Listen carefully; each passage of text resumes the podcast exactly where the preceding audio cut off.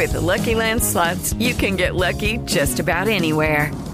This is your captain speaking. Uh, we've got clear runway and the weather's fine, but we're just going to circle up here a while and uh, get lucky. No, no, nothing like that. It's just these cash prizes add up quick. So I suggest you sit back, keep your tray table upright, and start getting lucky. Play for free at LuckyLandSlots.com. Are you feeling lucky? No purchase necessary. Void where prohibited by law. 18 plus terms and conditions apply. See website for details. Siete en punto, panorama informativo 88.9, información que sirve. Yo soy Alejandro Villalbazo en el Twitter, arroba Villalbazo13.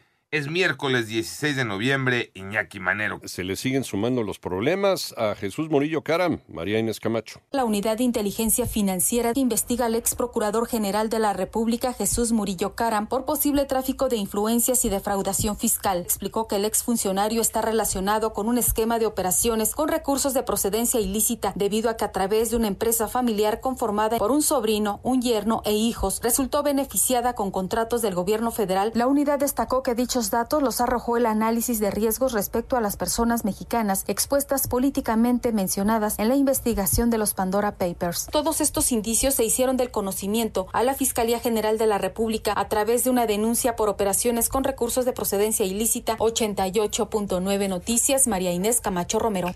Vamos al panorama nacional. La consultora Moody's aseguró que el hecho de que Petróleos Mexicanos prefiera apostar a la refinación de combustible en lugar de la extracción y producción de crudo es una estrategia perdedora.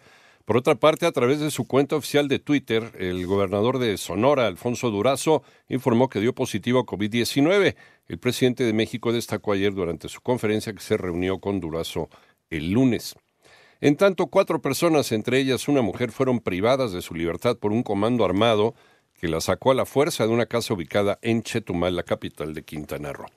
Los crímenes de extrema violencia siguen golpeando duro a México, Manolo Hernández. La violencia no cesa en México, ya que de enero a octubre se han documentado en el informe Galería del Horror, Atrocidades y Eventos de Alto Impacto registrados en medios periodísticos, realizado por la organización Causa en Común, al menos 5.281 crímenes de extrema violencia en el país, de los cuales 433 fueron clasificados como masacres. La tortura es la atrocidad más recurrente con 1.512 casos, seguido de mutilación, descuartizamiento, y destrucción de cadáveres con 710. El asesinato de mujeres con crueldad extrema es la tercera atrocidad que más se registró con 662 casos, para un promedio de 66 casos al mes. Las entidades con más casos son Baja California, Guanajuato y Michoacán. En 88.9 Noticias, Manuel Hernández. El panorama internacional esta mañana, un portavoz de la OTAN señaló que el análisis preliminar de la organización apunta que el misil caído en Polonia fue probablemente uno del sistema de defensa ucraniano, por lo que no habría indicaciones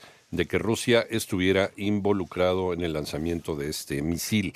Por otra parte, el expresidente de los Estados Unidos, Donald Trump, anunció que competirá por la candidatura del Partido Republicano de cara a las elecciones previas para el 5 de noviembre del 2024. Ayer dio un discurso en Florida.